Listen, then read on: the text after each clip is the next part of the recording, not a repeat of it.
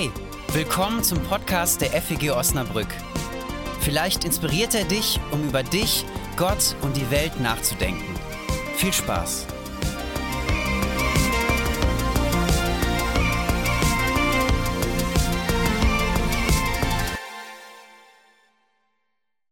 Ja, danke Janina, dass du das gerade schon einmal gesagt hast mit dem Palmsonntag. Ich habe mir tatsächlich überlegt, dass ich heute einmal den klassischen Text nehme und mit uns da einsteigen möchte, auch gleich ohne eine lange Vorrede. Das ist der Einzug Jesu in Jerusalem und den berichten alle vier Evangelien, aber auf eine etwas besondere Art und Weise berichtet ihn Matthäus im 21. Kapitel dieses Buches in der Bibel. Und es ist so, dass wir uns da an einem Frühlingstag befinden, vielleicht so ein bisschen wie heute vor dem jüdischen Passafest zu dem Jesus mit seinen Jüngerinnen und Jüngern auf dem Weg war und nach Jerusalem reist. Ich lese uns jetzt die Geschichte einmal vor. Als sie nun in die Nähe von Jerusalem kamen, nach Bethphage an den Ölberg sandte Jesus zwei Jünger voraus und sprach zu ihnen, Geht hin in das Dorf, das vor euch liegt, und sogleich werdet ihr eine Eselin angebunden finden und ein Füllen bei ihr. Füllen, das ist ein starker, junger Esel bindet sie los und führt sie zu mir. Und wenn euch jemand etwas sagen wird, so sprecht, der Herr bedarf ihrer. Das geschah aber, auf das erfüllt würde, was gesagt ist durch den Propheten, der da spricht. Sagt der Tochter Zion, siehe, dein König kommt zu dir sanftmütig und reitet auf einem Esel und auf einem Füllen dem Jungen eines Lasttiers. Die Jünger gingen hin und taten, wie ihn Jesus befohlen hatte, und brachten die Eselin und das Füllen und legten ihre Kleider darauf, und er setzte sich darauf. Aber eine sehr große Menge breitete ihre Kleider auf den Weg, andere hieben Zweige von den Bäumen und streuten sie auf den Weg. Das Volk aber, das ihm voranging und nachfolgte, schrie und sprach, Hosianna dem Sohn Davids. Gelobt sei der da kommt in dem Namen des Herrn, Hosianna in der Höhe. Und als er in Jerusalem einzog, also Jesus, erregte sich die ganze Stadt und sprach, wer ist der? Das Volk aber sprach, das ist der Prophet Jesus aus Nazareth in Galiläa.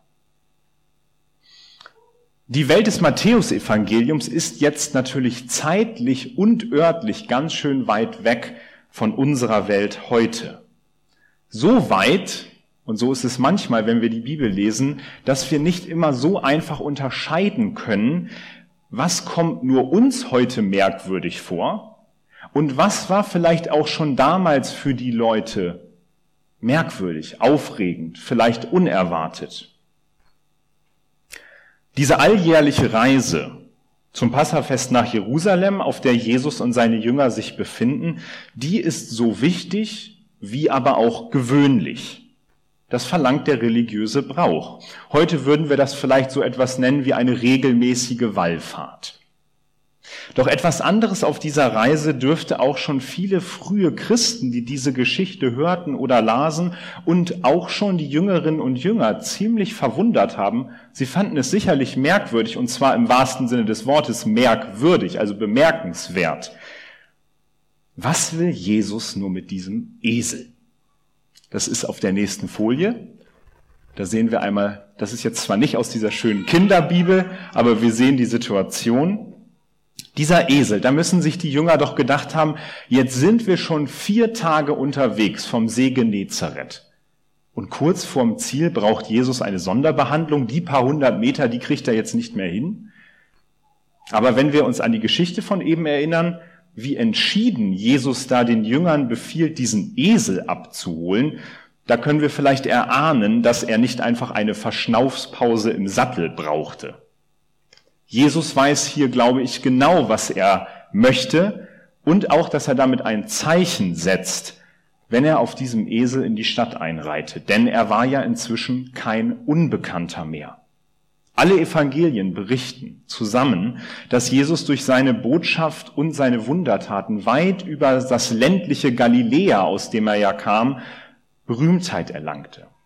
Da gab es Leute, die wollten ihn treffen, die haben gehofft, dass sie vielleicht irgendwann ihn sehen.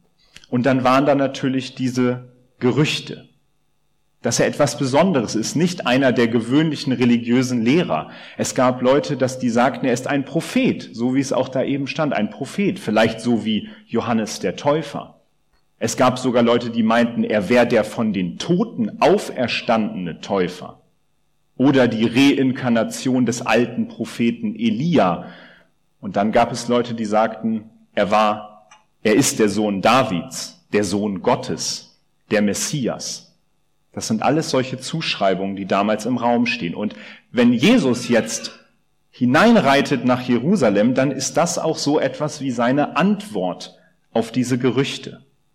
Matthäus hat das in seinem Evangelium ganz eindeutig erklärt da ist diese Stelle, das geschah aber, damit erfüllt würde, was gesagt wurde durch den Propheten. Und dann zitiert Matthäus aus dem Alten Testament, das ja damals wie heute die Bibel der Juden ist. Er zitiert aus dem Prophetenbuch Sacharja. Und manche haben es vielleicht schon gehört, Tochter Zion, da steckt dieses alte Adventslied hinter. Ich werde jetzt einmal die ganze Stelle vorlesen, wie sie im Alten Testament steht, denn Matthäus bietet nur so eine kleine Version davon. Das ist jetzt auf der nächsten Folie. Die Stelle, die Matthäus anspielt und wo er sagt, das steht da im Hintergrund, wenn Jesus reitet, die lautet, du Tochter Zion, freue dich sehr. Und du Tochter Jerusalem, jauchze, siehe, dein König kommt zu dir, ein Gerechter und ein Helfer, arm und reitet auf einem Esel, auf einem Füllen der Eselin. Denn ich will die Wagen vernichten in Ephraim und die Rosse in Jerusalem und der Kriegsbogen soll zerbrochen werden. Denn er, dieser Reiter, wird Frieden gebieten den Völkern und seine Herrschaft wird sein von einem Meer bis zum anderen und vom Strom bis an die Enden der Erde. In diesen zwei Versen, da steckt das drin, was wir hier in der Geschichte gesehen haben. Da ist die Rede von Tochter Jerusalem, dieser großen Hauptstadt, dem politischen und religiösen Machtzentrum des Landes. Und da ist die Rede von diesem merkwürdigen Reiter auf einem jungen Esel. Und ich glaube, Jesus wusste genau, dass Menschen daran denken würden, wenn er sich auf diesen Esel setzt und so hineinreitet. Denn diese Bibelstelle ist keine unter anderen im Alten Testament. Er muss vermutet haben, dass Leute daran denken, weil sie herausstach in der damaligen Zeit. Denn als diese Stelle geschrieben wurde, viele hundert Jahre vorher, als der Prophet Sacharja lebte und Gott ihn beauftragte, da waren die Menschen in einer ganz ähnlichen Situation, da hatten die Menschen ganz ähnliche Gefühle wie zur Zeit Jesu auch. Damals, zu Sacharjas Zeiten, da stand eine Zeitenwende voran. Die Israeliten waren im Exil gewesen in Babylon, in der Unterdrückung, in der Sklaverei. Aber das nahm jetzt so langsam ein Ende. Man konnte darauf hoffen, dass sich wirklich etwas verändern wird. Und eine lange Zeit der Unterdrückung schien bald vorbei. Da war Hoffnung da, dass nun Frieden in der eigenen Heimat werden würde. Und dafür sehnten sich die Israeliten nach einem Anführer, der sie dieser neuen Zukunft entgegenführt. Siehe, dein König kommt zu dir. Sie sehnten sich nach einem, der, so heißt es, Wagen, Rosse, Kriegsbogen, also alles Kriegsgerät vernichtet, denn er wird Frieden gebieten. Jesus und seine Jünger, die Menschen um sie herum, kannten diese Sehnsucht. Das Land war zu Jesu Lebzeiten ja auch von den Römern besetzt. Die Juden waren deswegen in ihrer Religionsausübung eingeschränkt. Sie wurden von ausländischen Soldaten schikaniert und wirtschaftlich in Geiselhaft gehalten.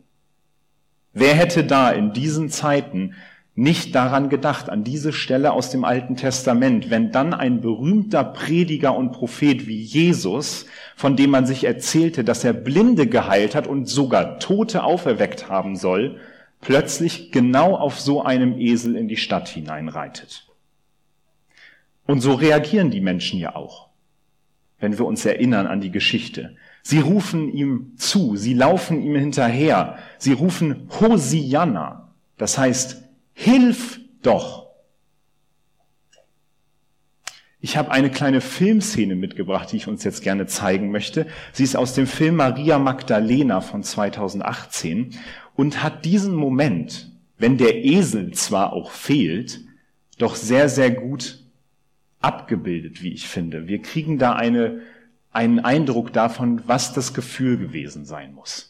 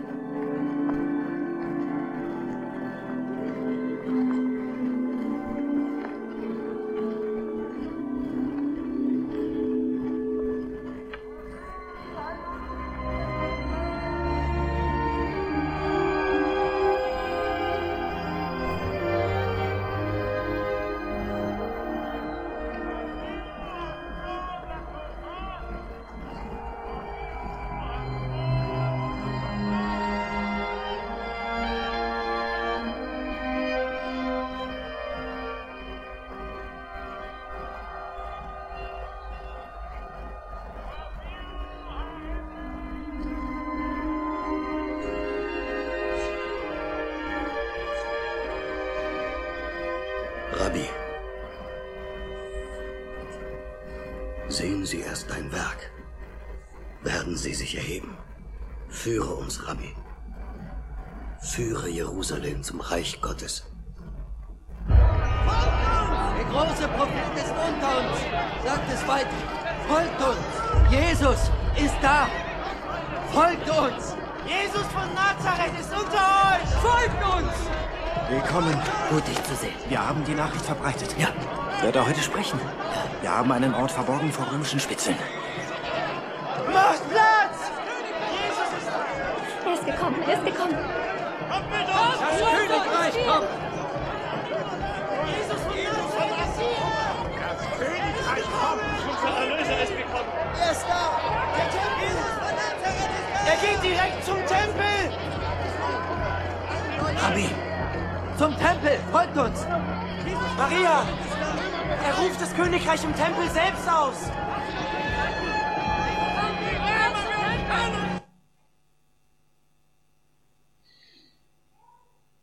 Auch wenn der Esel fehlt, glaube ich, kommen wir da der historischen Situation von damals vielleicht sehr, sehr nahe von dem, was in der Luft lag.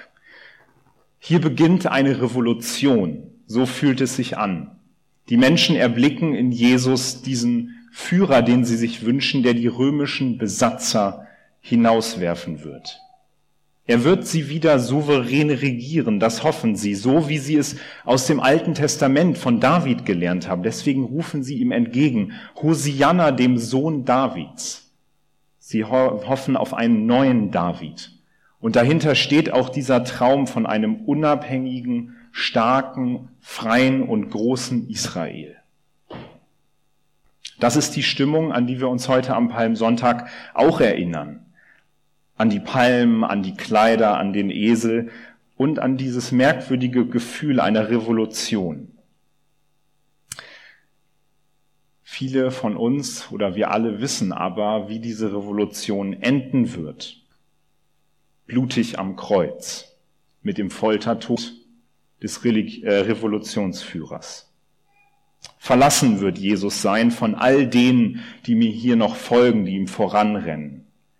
Er wird von römischen Soldaten gefangen genommen und dann steht im Matthäusevangelium genauso knapp wie hart, da verließen ihn alle und flohen. Die Jünger flohen sicherlich auch, weil sie um ihr Leben bangten, aber ich glaube, sie flohen auch deswegen, weil an diesem Punkt diese ganze Stimmung, diese ganze Hoffnung, die sie hatten, vorbei war.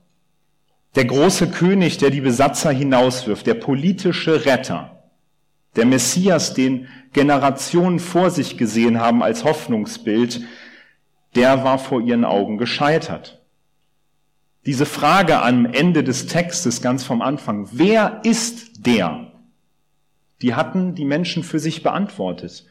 Und jetzt mussten sie lernen, dass sie sich getäuscht hatten. Jesus unterläuft ihre Erwartungen, indem er mit dem Esel diese Tradition aufgreift, Damit sagt er zum einen, ja, ich bin dieser Messias. Aber zum anderen sagt er auch ganz anders, als ihr gedacht habt. Er wird ein König ohne weltliche Macht, ein Herrscher ohne Grenzmauern, an denen man sein Reich ablesen könnte. Er wird ein Friedensbringer, wenn auch der eines Friedens ganz anderer Art. Und es ist hier alles schon angelegt und vorbereitet, wenn Jesus nach Jerusalem hineinreitet. Doch es ist noch verborgen. Anders als alle dachten, wird es dann nächste Woche, am Karfreitag und am Ostersonntag werden. Er wird ein Messias, ein Friedensbringer, ein Frieden, den er bringt, den kein Politiker, kein Soldatenkönig und kein weltlicher Herrscher bringen kann. Und wenn ich das heute lese und mit euch berede, dann kann ich auch nicht anders als an die Situation in der Ukraine denken und an all die Rufe nach einem starken ukrainischen Präsidenten, an die Rufe in Russland. Ja, unser Präsident ist stark. Und auch an die Rufe nach starken Ländern, nach einem starken Deutschland in der NATO. Ich versuche diese Sehnsüchte, die darin stecken, die sich darin ausdrücken, nachzufühlen und ich denke dann auch wieder zurück an die Sehnsüchte der Menschen vor 2000 Jahren, die sich so sehr wünschten, dass Jesus ein Schwert nehmen würde und der politische König werden würde, den sie sich wünschten. Jesus hat diese Erwartung enttäuscht. Und ich muss mich auch fragen, ist es nicht zu hart im Angesicht der Verzweiflung? Oder heute? Was ist diese Besinnung auf einen christlichen Frieden wert? wenn wirklich Krieg ist. Wenn doch Gegenwehr als das scheint, was die einzige Möglichkeit ist, die Grausamkeit zu beenden. Und eine Antwort darauf ist natürlich in keinster Weise einfach und sicherlich auch vielschichtig und wird einen vielleicht auch nicht immer zufriedenstellen. Aber keine Antwort zu suchen, deswegen scheint mir fast noch härter zu sein als die Frage selbst. Und deswegen beginnt meine Antwort, die ich versuchen möchte, mit einer Gegenfrage. Und die Gegenfrage, was ist christliche Friedensbesinnung wert, ist erstmal die Frage, leben wir wirklich und leben Menschen auf der Welt deswegen in Frieden, weil kein Krieg herrscht? Kein Krieg, das ist nicht nur wünschenswert, sondern wir Christinnen und Christen sind dazu aufgerufen, dort, wo wir sind, dort, wo wir gestalten können, zu verhindern, dass Andersdenkende, anders Aussehende, anders Liebende und Andersglaubende verfolgt werden. Das lehrt uns Jesus hier, wenn er ohne Speer und ohne Schwert, nicht auf einem Schlachtross, sondern auf einem Esels, einem Jungesel, einem Eselskind hineinreitet und seine Herrschaft beginnt. Doch echter Frieden ist dann am Ende mehr als die Abwesenheit von Krieg. Selbst wenn wir annehmen, dass Russland und die Ukraine heute noch eine gemeinsame Lösung ohne Waffen finden würden, so herrscht doch morgen nicht einfach Frieden, wo gestern noch Krieg war. Äußerer Frieden vielleicht, und das wäre sicherlich viel besser als das, was dort gerade geschieht. Aber echter Frieden ist das noch nicht. Im letzten in der letzten Woche am Dienstag hat der deutsche, also der ukrainische Botschafter in Deutschland ein Interview gegeben und in diesem Interview hat er gesagt, ich sage es ganz klar, Russland ist ein Feindstaat für uns und alle Russen sind Feinde für die Ukraine im Moment. Das klingt nicht nach einem Frieden, der einfach nur darauf wartet, anzubrechen. Die Verwüstung, die das, was da gerade passiert, hinterlässt, die werden nicht einfach von heute auf morgen für geheilt erklärt, sondern sie müssen erst heilen und Frieden wird auch noch dann auf sich warten lassen, wenn die letzten Truppen weg sind. Auch deswegen wurde, wurde dort natürlich eine Grenze überschritten, die man niemals überschreiten sollte. Das ist ganz klar. Frieden ist besser als Krieg und manchmal ist vielleicht auch der scheinbare Frieden besser als Krieg. Zumindest für den Moment. Aber wozu uns diese Geschichte, die ich heute mitgebracht habe, auch herausfordert, ist zu bedenken, dass die Bibel und Gottes Geschichte mit den Menschen auch von einem ganz anderen Frieden spricht, der die einzige Möglichkeit ist, nachhaltig Frieden zu finden. Der Friede Gottes ist das einzige Heilmittel gegen den Krieg im Großen, der immer im Krieg im Kleinen beginnt, weil dieser Friede in dem Zentrum anfängt, wovon das alles ausgeht, nämlich im menschlichen Herzen. Dort, wo Lieblosigkeiten beginnen, Verdinglichung anderer Menschen, kleine Grausamkeiten und dort ein Heilmittel für dieses verkorkste, oft so selbstbezogene menschliche Herz zu finden. Ein Frieden, der dem was entgegensetzen kann, der lässt sich nicht einfach vereinbaren. Der erschöpft sich auch nicht in der Hoffnung auf einen immer größeren, immer mächtigeren, immer mutigeren Führer. Der kann auch nicht von oben verfügt werden oder pragmatisch abgewogen, sondern dieser Krieg, so glaubt es die Bibel, kann nur in der Verbindung mit Gott geschenkt werden. Jesus war kein Revolutionär der politischen Verhältnisse. Ganz absichtlich nicht. Seine Revolution ist eine Revolution des Herzens, die am Karfreitag nächste Woche mit einer Botschaft beginnt, wo Gott den Irrwegen der Menschen mit Liebe und nicht mit Gegenwehr begrenzend begegnet. So wollte Gott zeigen, dass seine Liebe stärker ist als Todesspuren. Gott gibt den Menschen damals und den Menschen heute nicht den Messias, den sie wollen, sondern den, den sie brauchen. Statt Strafe und Vergeltung bringt Jesus, wie er auf dem Esel dem Kreuz entgegenreitet, eine Friedensrevolution für das Herz. Nichts kann Gottes Liebe für die Menschen töten. Das sagt Jesus, das verkörpert er. Das Band des Lebens kann der Tod nicht zerreißen. Der Schöpfer, der die Welt zusammenhält, selbst wenn wir es nicht spüren, selbst wenn alle unsere Erwartungen enttäuscht werden, das gilt, dass er die Welt und uns hält. Und wenn das im Herzen aufgehen kann, dann blüht dort eine Saat echten Friedens, die über den Tod reicht und schon im Leben heilt. Ich habe diese Gedanken in einem Lied gefunden, einem alten Lied, das im evangelischen Gesangbuch auf Nummer 14 steht und im evangelisch reformierten Gesangbuch auf Nummer 371, das ist auf der nächsten Folie. Und ich finde, darin ist sehr, sehr gut getroffen, was die echte Antwort ist auf die Frage, wer ist der? Wer ist dieser Jesus, die Menschen in ganz vielen Situationen vor 2000 Jahren hatten und auch heute wir und andere? Und das könnt ihr ganz real mitnehmen, dieses Lied. Das liegt am Ausgang als kleiner grüner Zettel aus. Vielleicht habt ihr es am Anfang schon mitgenommen, das ist sehr gut. Ähm, ich möchte es uns einmal vorlesen. Es ist das Lied Dein König kommt in niedern Hüllen. Dein König kommt in niedern Hüllen, ihn trägt der lastbar Eseln Füllen, empfang ihn froh, Jerusalem. Trag ihm entgegen Friedenspalmen, bestreu den Pfad mit grünen Halmen, so ist's dem Herrn angenehm. O mächt'ger Herrscher ohne Heere, gewaltger Kämpfer ohne Speere, o Friede Fürst von großer Macht. Es wollen dir der Erde Herren den Weg zu deinem Throne sperren, doch du gewinnst ihn ohne Schlacht. Dein Reich ist nicht von dieser Erden, doch aller Erde Reiche werden dem, das du gründest, untertan.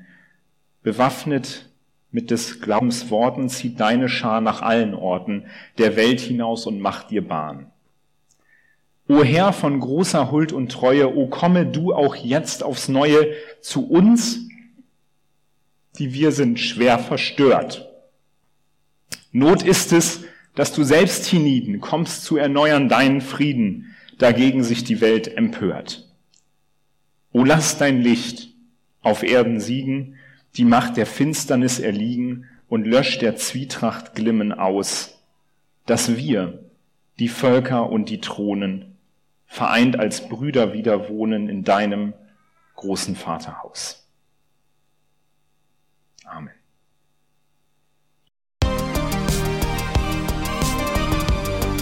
Das war's für heute. Wenn du mehr über uns erfahren möchtest, wer wir sind und was wir machen, schau doch mal auf feg-osnabrück.de. Da wir uns ausschließlich durch Spenden finanzieren, wäre es auch richtig cool, wenn du uns unterstützen würdest. Alle Infos dazu findest du auch auf der Homepage. Na dann, bis zum nächsten Mal.